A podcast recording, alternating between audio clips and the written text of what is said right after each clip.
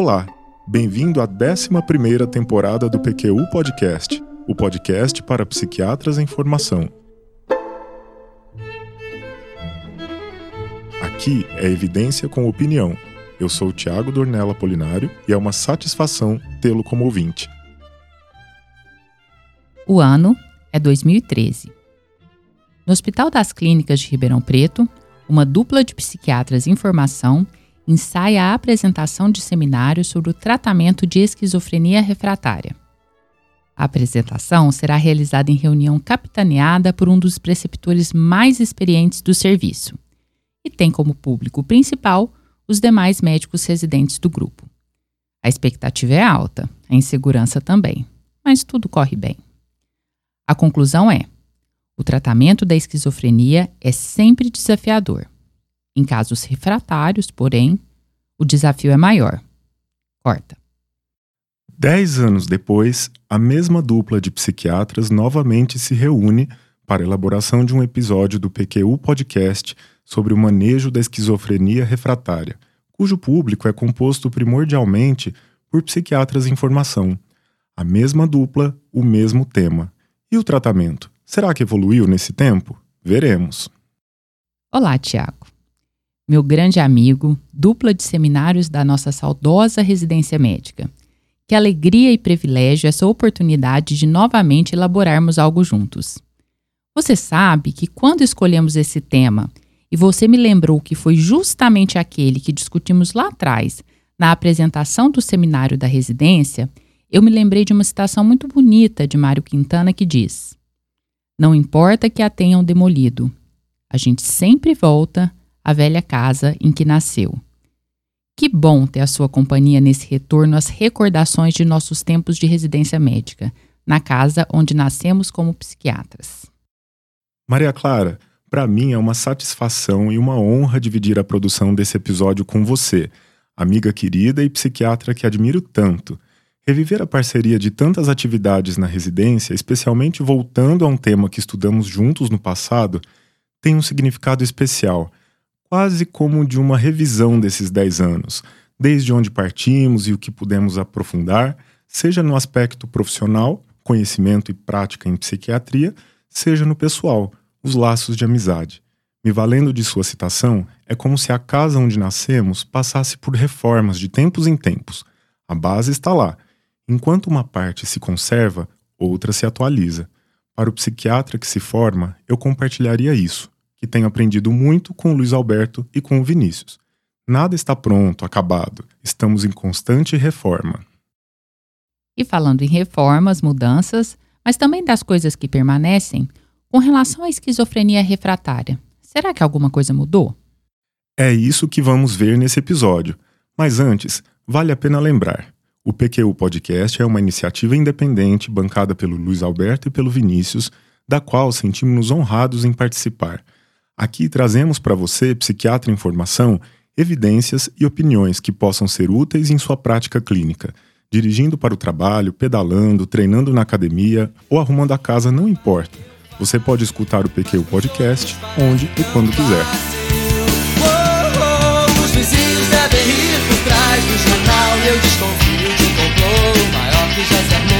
um uma conspiração internacional.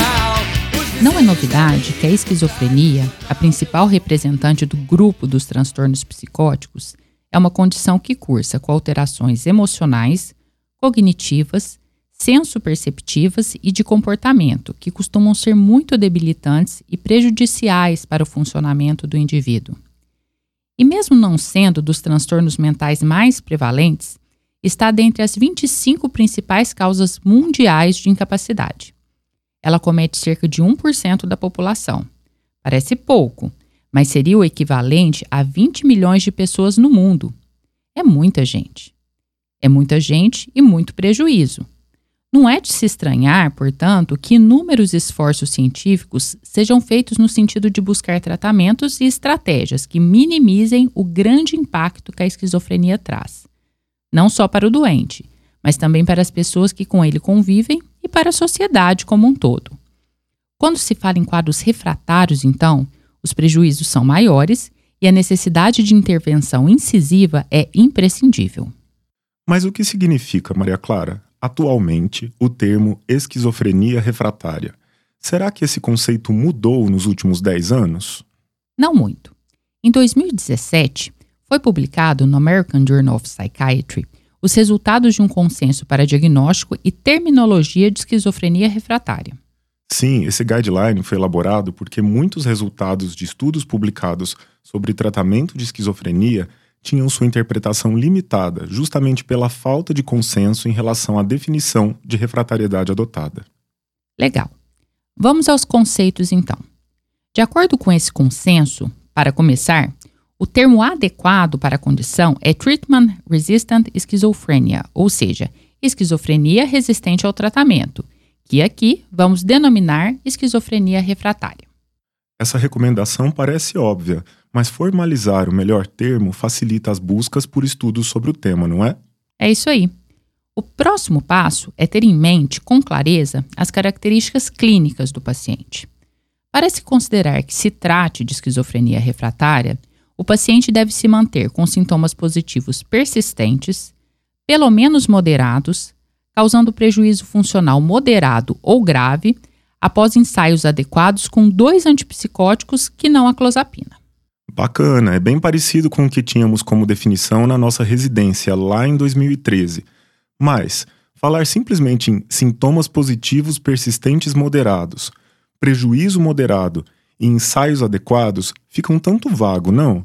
Pode dar margem a muita confusão, e era justamente isso o que o consenso buscava evitar. Justo, Tiago. Como sintomas positivos persistentes, pelo menos moderados, entende-se uma pontuação de pelo menos 4 em qualquer item referente a sintomas positivos na escala PANS, por pelo menos 12 semanas. A PANS, Positive and Negative Syndrome Scale, é a escala mais amplamente utilizada para a avaliação da gravidade dos sintomas de esquizofrenia e da resposta à terapia antipsicótica. Ela é composta por 30 itens, divididos em três subescalas: sintomas positivos, como delírios e alucinações, sintomas negativos, como embotamento afetivo e avolia, e uma avaliação psicopatológica geral. Ah, aí fica mais claro. Já o prejuízo pelo menos moderado, deve ser também avaliado por uma escala, a SOFAS, cuja pontuação deve ser inferior a 60. A SOFAS, Social and Occupational Functioning Assessment Scale, é um instrumento que avalia o funcionamento social e ocupacional, independentemente da gravidade dos sintomas psicológicos e leva em conta o prejuízo causado tanto por transtornos mentais quanto por outras condições médicas. Seus scores podem variar entre 0 e 100, sendo que os menores scores indicam pior funcionamento. E, por fim, entende-se como ensaio adequado aquele em que se usa um antipsicótico na dose equivalente a 600 mg diários de clorpromazina, por pelo menos seis semanas. Ótimo! Vamos resumir então. A esquizofrenia refratária se caracteriza pela persistência de sintomas positivos em nível moderado, por pelo menos 12 semanas, a despeito do uso regular, em momentos diferentes, de doses terapêuticas de pelo menos dois antipsicóticos que não a clozapina por pelo menos seis semanas cada. Fechou? É isso mesmo. E é importante destacar aqui que a refratariedade pode se apresentar de duas formas ao longo do tratamento. A esquizofrenia refratária primária seria aquela que assim se apresenta já desde o primeiro ensaio com antipsicótico. A secundária seria aquela que inicialmente respondeu ao ensaio com o antipsicótico, mas que com o tempo deixou de fazer. Não pare na pista, é muito cedo pra você se acostumar. Amor, não desista, se você para o carro pode te pegar, bibi, E não podemos deixar de mencionar também, Tiago, o conceito do que chamávamos de esquizofrenia superrefratária, hoje conhecida como clozapine resistant schizophrenia ou esquizofrenia resistente à clozapina. Assim denominamos o quadro que se mantém com sintomas positivos de intensidade moderada e prejuízo funcional após ensaio com pelo menos 350 mg de clozapina ao dia por pelo menos seis semanas. Certo. Convém enfatizarmos também que a refratariedade ao tratamento não é situação incomum. 20 a 30% dos esquizofrênicos se revelarão refratários. E diga lá, Maria Clara, por que é que isso acontece? Por que alguns pacientes são ou se tornam refratários e outros não? Não temos as respostas exatas para explicar o fenômeno, mas algumas características clínicas, sociais e demográficas podem ser consideradas fatores preditores de refratariedade. Bem, já é alguma coisa. E quais são eles? Comecemos pelos demográficos. Pacientes do sexo masculino, com história familiar positiva de transtornos psicóticos e início precoce dos sintomas, têm maior risco de refratariedade. Características premórbidas, como complicações obstétricas e histórico de adaptação social ruim, também são considerados preditores.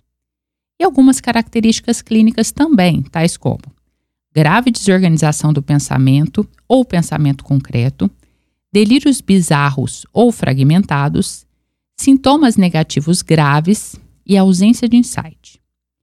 Por fim, ao que tudo indica, quando se trata de esquizofrenia, menos é mais, já que quanto maior o tempo de psicose não tratada, a duração do primeiro episódio psicótico, o número de episódios de recaída e das doses de antipsicóticos, maior o risco de refratariedade. Certo. Mais algum?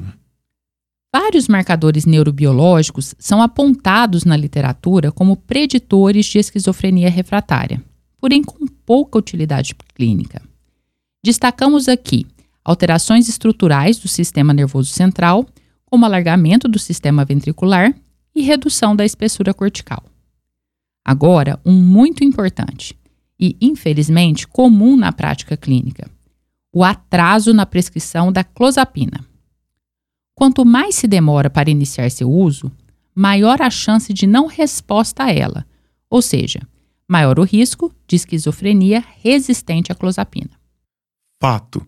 Ainda persiste um temor infundado na prescrição de clozapina, e o atraso em sua prescrição pode ser determinante no prognóstico do paciente. Concordo. Mas esse temor não é tão infundado assim, né? Talvez desatualizado seja um termo melhor. Se você, ouvinte, ainda faz parte do grupo de psiquiatras que reluta em prescrever a clozapina, vale a pena escutar não só esse episódio, mas também o 225 do PQU Podcast, no qual Vinícius narra os primórdios do uso da clozapina, passando pelo seu banimento e chegando ao seu retorno triunfante como melhor alternativa para o tratamento da esquizofrenia refratária. Opa, e por falar em tratamento, chegou o grande momento do nosso episódio. O momento em que você expõe todos os novos e revolucionários tratamentos disponíveis para a esquizofrenia refratária, não é? Olhe, não me restam dúvidas de que falaremos agora de um tratamento que, em geral, revoluciona a vida de um paciente esquizofrênico. Porém, ele não é novo e nem desconhecido. E veja, não é minha intenção aqui aplicar um tom pesaroso a essa notícia. Como ressaltamos ainda no início desse episódio, o que é bom tende a permanecer, tende a ser revisitado. E é por ser boa, eficaz e ainda revolucionária que a clozapina permanece sendo o tratamento mais indicado para a esquizofrenia refratária. É claro que todos esperamos novidades e inovações no tratamento da esquizofrenia, mas é inegável que a clozapina segue sendo, de fato, o que temos de melhor. Porém, assim como não se recomenda deixar de prescrevê-la quando indicada por temor excessivo de seus efeitos colaterais, recomenda-se também, com a mesma ênfase, saber como e quando usá-la. Com certeza. Como bem disse o filósofo Mário Sérgio Cortella, a coisa mais perigosa que existe é o incompetente com iniciativa. A prescrição impulsiva, descuidada, não criteriosa e não sistematizada de clozapina pode ser tão devastadora quanto deixar de prescrevê-la. E como não ser um incompetente com iniciativa, Maria Clara? Ora, tendo critérios, isto é, sabendo quando e como utilizá-la. Quando, já dissemos aqui, uma vez reconhecido o quadro de esquizofrenia refratária, a prescrição de clozapina está indicada e não deve demorar, já que, conforme destacado, quanto maior o tempo para introdução, pior a resposta. Mas como? O modo de utilização da clozapina deve seguir três passos principais, que exigem a aplicação de três virtudes que devem ser cultivadas também na vida: paciência, moderação e reparação. Hum, gostei. Paciência diz respeito à dose. A titulação é lenta, de modo a minimizar ou evitar a ocorrência de efeitos colaterais. Ainda assim, eles podem ocorrer mesmo antes de se observar o seu efeito terapêutico. Isso deve ficar claro para o paciente e seus familiares, de quem também se espera paciência. De modo geral, são feitos ajustes de 25 a 50 mg por semana de tratamento até a dose-alvo, a depender da tolerância do paciente. A moderação deve se referir à dose-alvo, que deve ser sempre a menor possível, que é aquela que tem menor chance de causar efeitos colaterais enquanto exerce a ação terapêutica satisfatória. Resposta ao tratamento em geral ocorre com doses diárias entre 150 e 900 mg de clozapina. É isso aí. Por fim, a reparação. Ajustar o que incomoda, ou seja, monitorar e manejar efeitos colaterais. E não são poucos os efeitos colaterais potenciais da clozapina. Caso não nos atentemos a eles, pode haver prejuízo da adesão ao tratamento ou complicações potencialmente fatais. Esse tópico é muito importante. Comecemos então destacando os efeitos graves que podem acontecer no curso do tratamento. Vamos lá. O mais temido é, sem dúvidas, a agranulocitose. Como dito no episódio 225, essa complicação não é tão comum e nem tão letal quanto se supôs inicialmente, mas ainda deve ser motivo de preocupação. Em 80% das vezes, ela acontece nas primeiras 18 semanas de uso da medicação. Logo, é recomendável a realização de hemogramas semanais nas primeiras 18 a 26 semanas de tratamento, com redução da frequência de exames para mensal após esse período crítico. Além disso, os pacientes devem ser orientados a buscar ajuda em caso de sintomas que sugiram infecção. Outro efeito colateral grave e não tão debatido é a miocardite. Apesar de raro, também é potencialmente fatal. Suspeita-se de sua ocorrência quando há taquicardia sustentada, taque de espineia e elevação de PCR, VHS, troponina e CKMB. Nessas circunstâncias, a medicação deve ser suspensa e o paciente deve ser encaminhado para avaliação cardiológica de urgência. A clozapina também diminui o limiar convulsivo e aumenta o risco de crises tônico-clônicas, principalmente em doses acima de 500 mg ao dia. Nessas circunstâncias, em especial se o paciente estiver apresentando mioclonias, deve-se considerar a associação de medicação anticonvulsivante, como o ácido valproico. Efeitos colaterais não tão graves, porém mais comuns e bastante incômodos, incluem sedação, cialorreia, hipotensão, constipação e ganho de peso.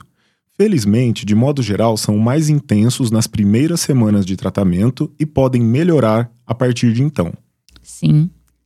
Mas caso persistam, algumas medidas comportamentais ou mesmo medicamentosas simples podem ser adotadas, não é? Sim, por exemplo, em casos de sedação excessiva, recomenda-se concentrar a máxima dose possível no período noturno. A cialorreia também pode ser minimizada com o uso de chiclete sem açúcar e elevação do travesseiro no período noturno. A hipotensão tende a melhorar com hidratação adequada, enquanto a constipação intestinal pode ser atenuada com mudanças dietéticas e uso de laxantes preferencialmente não irritativos. O ganho de peso, uma vez estabelecido, é mais difícil de reverter.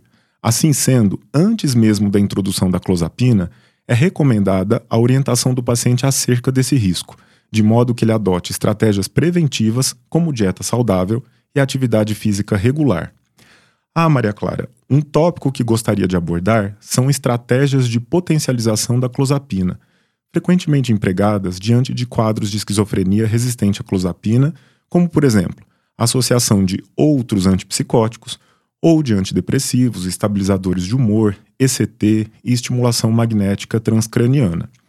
Uma revisão conduzida por Schill e colaboradores e publicada no periódico Current Pharmaceutical Design em 2020, encontrou evidências apenas para associação de memantina a partir de dois RCTs e para terapia cognitiva comportamental com outros dois estudos.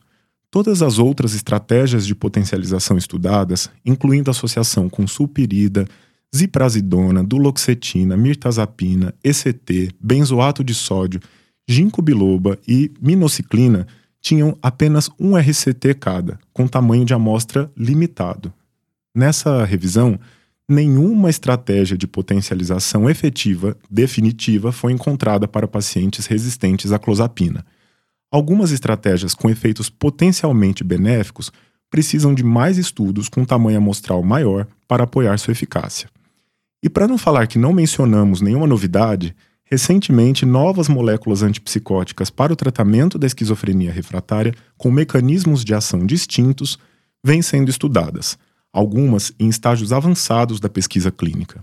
A lumateperona, uma droga de ação múltipla que inclui modulação da neurotransmissão do glutamato, a combinação xanomelina mais tróspio, atuando principalmente como um agonista muscarínico central M1-M4, e o CEP-SEP 363856, um agonista TAAR1, parecem ser os mais promissores. Além da já comentada associação de outros antipsicóticos, como amisulprida, aripiprazol, estratégias baseadas na modulação do sistema glutamatérgico, como benzoato e D-aminoácidos adicionados à clozapina, estão sendo avaliadas. No entanto, mais estudos são necessários antes que possamos integrá-las à nossa prescrição. E aí, Maria Clara, ficamos combinados de voltar ao tópico mais uma vez daqui uns tempos para trazer as atualizações sobre o tema? Combinado, e espero que seja breve. Legal, ufa, acho que é isso. Só para recapitular, acho que a mensagem que gostaríamos de deixar nesse episódio pode ser resumida em três itens. 1. Um, saiba reconhecer uma esquizofrenia refratária. 2. Indique o tratamento com clozapina sem demora. E 3. Aprenda a prescrever e monitorar o uso da clozapina.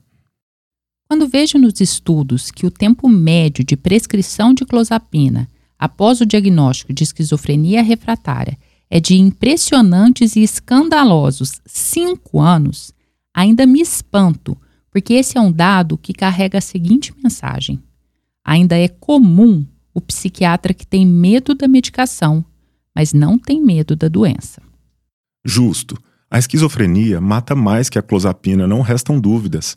Aliás, a clozapina é o único antipsicótico que reduz o risco de suicídio do paciente esquizofrênico. Então, ela mais salva do que mata. Mas é claro, há de haver critério e responsabilidade em sua prescrição. Encerramos esse episódio um tanto nostálgico de um jeito poético e filosófico. Antigo não é sinônimo de ultrapassado. A velha casa onde se nasceu pode abrigar a sabedoria, o alívio, o caminho que se busca. Não seja um incompetente com iniciativa. Capacite-se.